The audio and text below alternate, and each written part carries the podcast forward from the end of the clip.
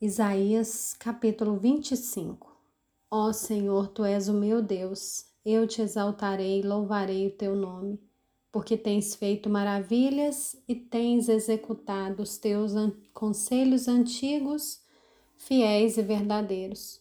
Porque da cidade, da cidade fizeste um montão de pedras e da cidade fortificada uma ruína. A fortaleza dos estrangeiros já não é cidade, jamais será reconstruída. Por isso, um povo forte te glorificará, e a cidade das nações opressoras te temerá, porque foste a fortaleza do pobre e a fortaleza do necessitado na sua angústia. Refúgio contra a tempestade e sombra contra o calor. Porque a fúria dos tiranos é como a tempestade contra o muro, como o calor em lugar seco. Tu farás cessar os tumultos dos estrangeiros como o calor se abranda com a sombra de uma nuvem, assim o hino triunfal dos tiranos será silenciado. O Senhor dos Exércitos dará nesse monte um banquete para todos os povos. Será um banquete de carnes suculentas e vinhos envelhecidos.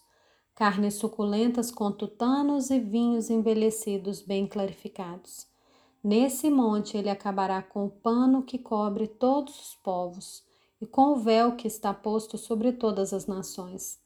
Tragará a morte para sempre, e assim o Senhor Deus enxugará as lágrimas de todos os rostos e tirará de toda a terra o vexame do seu povo, porque o Senhor falou. Naquele dia se dirá: Eis que esse é o nosso Deus, em quem esperávamos. Ele nos salvará. Este é o Senhor a quem aguardávamos.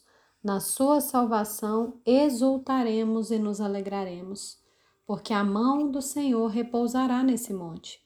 Mas Moabe será pisoteado no seu lugar como se pisa a palha na esterqueira. No meio disso, Moabe estenderá os braços como o nadador os estende para nadar. Mas o Senhor lhe abaterá o orgulho, apesar da perícia dos seus braços. Ele derrubará as altas fortalezas das muralhas de Moabe irá abatê-las e derrubá-las até o chão, até o pó.